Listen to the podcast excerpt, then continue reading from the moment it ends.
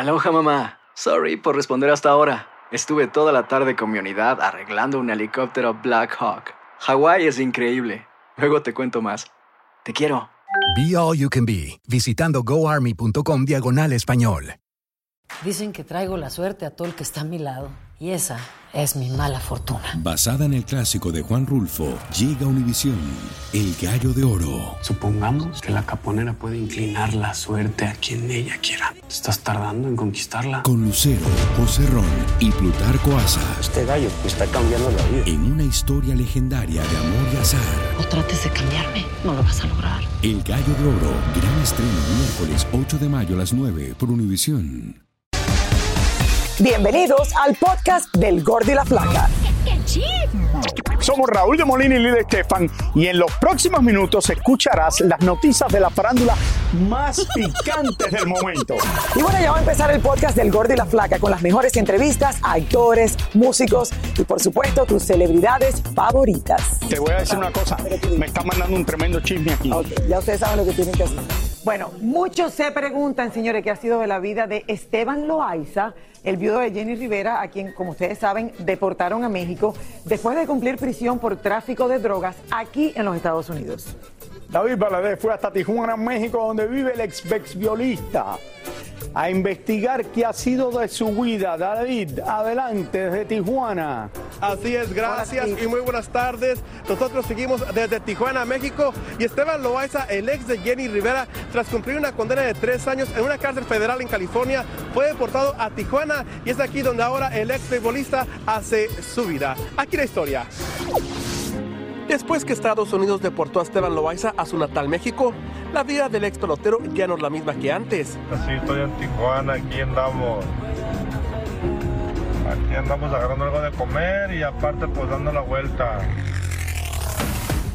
Fuimos exactamente hasta el fraccionamiento La Perla en playas de Tijuana, donde actualmente vive el viudo de Jenny Rivera. Y aunque el hombre asegura vivir feliz, lo cierto es que hace poco ladrones entraron en su propiedad y se llevaron algunas pertenencias. Nosotros tratamos de hablar con él, pero nos dijeron que hace más de un mes anda por Brasil y Argentina en compañía de su nueva novia. Loaiza aún conserva su camioneta Hummer color blanco que logró recuperar tras ser decomisada al momento de su arresto en el 2018. Sabemos que el hombre hace de todo para subsistir en Tijuana, como dar clases en una academia de béisbol para niños. Hace también campañas de promoción junto a otros beisbolistas y se dice que en Argentina está produciendo eventos deportivos. Nos contaron que los domingos asiste a esta iglesia y que en varias ocasiones ha solicitado regresar a los Estados Unidos porque supuestamente ha recibido amenazas de muerte y no se siente completamente seguro. Por ahora, aquí vive Esteban Loaiza, un hombre que llegó a la cúspide del béisbol profesional, a estar casado con una de las cantantes más famosas de habla hispana. Y de momento fue perdiendo todo, y quizás ahora solo le queda un sincero arrepentimiento.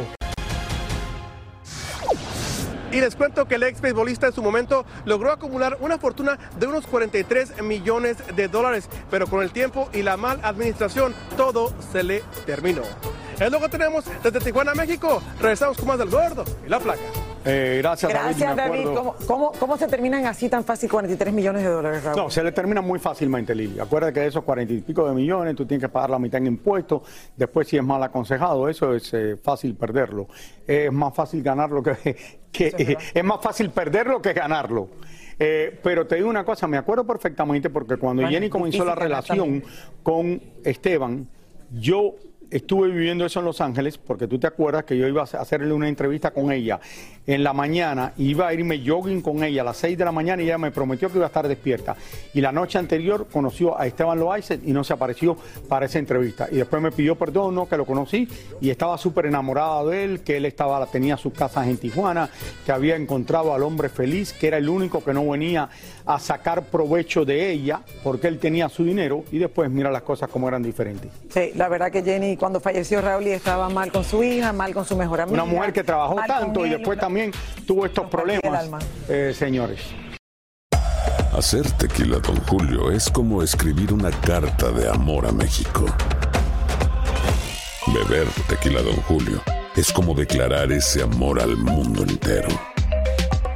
Don Julio es el tequila de lujo original, hecho con la misma pasión que recorre las raíces de nuestro país. Porque si no es por amor, ¿para qué? Consume responsablemente. Don Julio Tequila, 40% alcohol por volumen, 2020. Importado por Diageo Americas, New York, New York. Dicen que traigo la suerte a todo el que está a mi lado.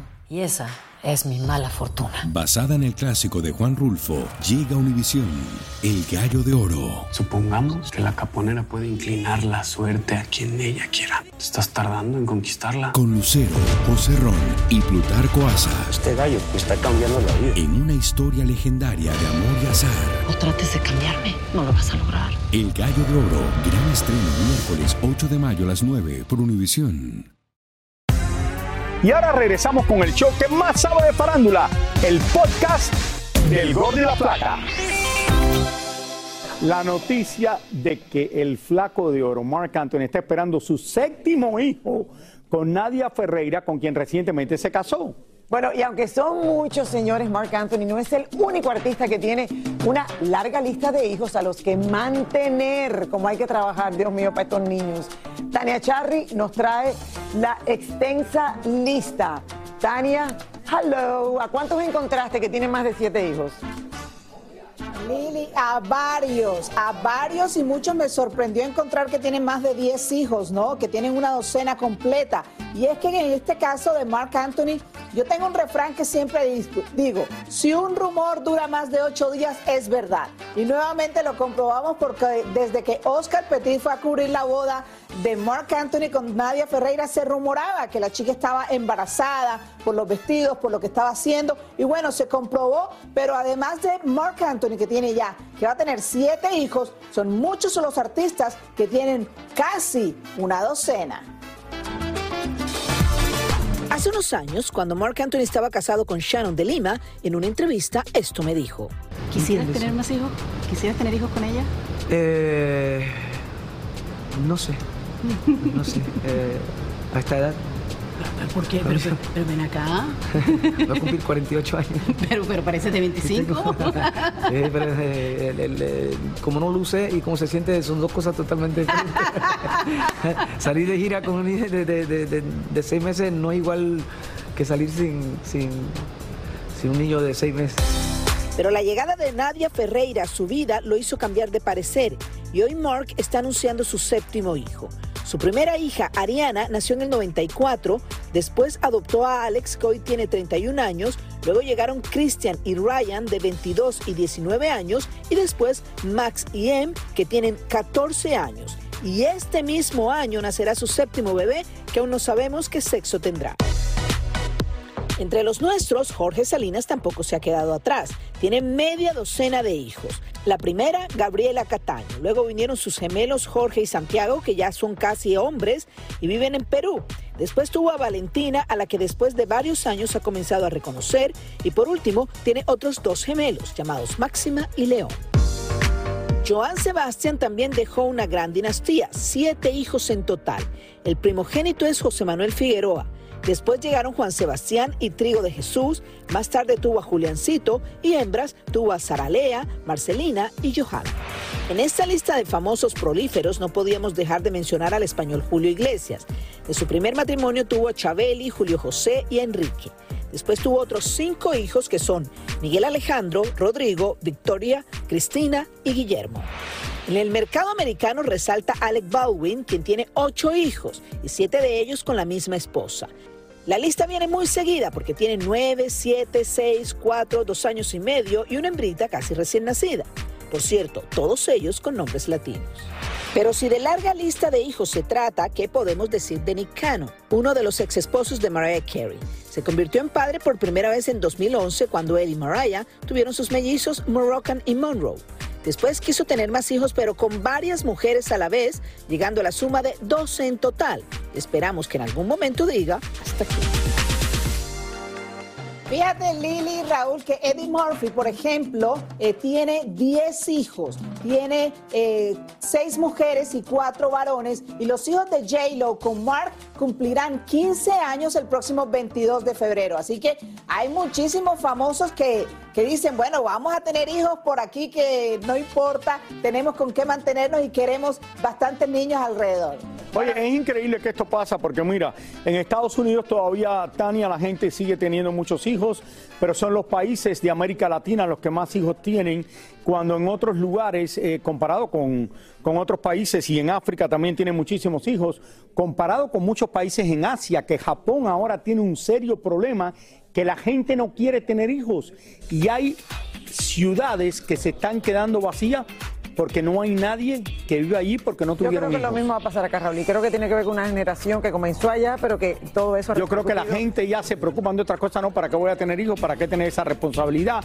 Tengo que trabajar, hay más gente profesionales y no se están ocupando tanto. Dice, no, el hijo... Al eh, final es el tiempo lo que falta para ocuparse de tantos hijos. Así tengas el dinero. Y en Europa también hay una población que es muy mayor, porque en lugares como en España la gente no tiene tantos hijos tampoco. Señores, yo no me lo esperaba así, lo veo de momento el Chapo de Sinaloa aquí en el programa. hermoso. Qué Qué belleza, sorpresa, Dios mío. qué sorpresa que estés aquí con Es nosotros. Bienvenido. Wow, siempre es un placer estar en el Gordo y la Flaca y ahora que están los dos del estudio me emociona. Porque la última vez no estábamos los dos. No, creo que a uno, siempre que vengo siempre uno está de vacaciones o el otro, pero ahora me siento ahora de halagado. Ahora están los dos aquí. ¿Cómo te va? Bendito sea Dios, muy bien, con proyectos muy interesantes, música nueva, eh, en planes preparando la gira en Estados Unidos, nada, genial. Ahora, pero quieres ser mago. Bueno, me gustaría ser un mago para poder conquistar esa sonrisa que tienes tan hermosa. Él lleva años tratando, a lo mejor con magia, a lo mejor con algo especial, Exacto. una varita mágica. Pero no se vale, ahora vienes hasta con vestido largo, pues no. No sabía que venías hoy. No me avisaron. Ay, Dios mío. Yo, yo te tengo un, un chiste de un mago, pero no lo puedo hacer en el programa, te lo digo después. Te lo dice después, Raúl, Eh, por favor. ¿Te vas a ir de tema, gira? Espérate, ese es el tema. Ese es el tema. ¿Se Quisiera llama? ser un mago. Quisiera ser un mago. Y es el que estás promocionando. Tú sigues con la música romántica. Bueno, de eh, toda la vida. La música romántica para mí es algo que yo lo traigo en la sangre, soy muy romántico de por sí. Y nada, este tema ya, ya lo tengo en los primeros lugares en popularidad, en radio, en todo Estados Unidos y Centroamérica, vamos a Sudamérica también. Entonces, vaya, muy, muy, muy contento con todo lo que está pasando alrededor del Chapo. Tú trabajas con tus caballos, te vas a ir de gira en este país con los caballos por diferentes ciudades. ¿Cuándo comienza esto? Totalmente, empiezo en, en Reno el día 11 de marzo, eh, el 12 por los- el norte de California. Así es que... ¿Cu- ¿Cuántos caballos tú llevas una gira? Cinco, seis. ¿Cinco o seis caballos? Eso es difícil. Bueno, eso es, es un poco delicado, costoso, mucha atención que requieren los animales, pero vale la pena. Yo creo ¿Te, que... te has caído de un caballo una mala caída alguna vez o no? Fíjate que una vez un caballo no me dejó subirme nada más. Entonces eh, fue cuando me, me caí, eh, me rompí una mano, pero ese ha sido el único accidente que he tenido. Y nada, con muchos, con muchos proyectos aquí en... A mí me encantan los caballos, Raúl, y a ti también, pero le tenemos un poco de miedo. Sí, no, yo me montaba en caballos antes, no me monto ahora. ¿Le gusta el tequila? Sí, es Sí, lo que me- bueno. ¿De verdad? Bueno. ¿Este tequila es tuyo? o sea, Este es mi algo- tequila. Esto es de lo que menos caloría tiene, yo creo, el tequila, ¿no? No, el tequila está definitivamente hecho para que para cada uno. Esto es una. Don Ferro, tequila, el Chapo, mira, con el nombre del Chapo y todo. Claro. Este tequila, ¿dónde lo pueden conseguir? Ah, mira, y con tu caballo. Sí, claro. Oh, está. De verdad que está bonito. Ahora en serio está bonito. lo voy a abrir hoy. De las botellas más lindas que he visto en mi vida. ¡Que la abro! ¡Que la abro! ¡Que la abro! Wow. Te queremos, Chapo. Muchísimas gracias por escuchar el podcast del Gordo y la Flaca. Are you crazy?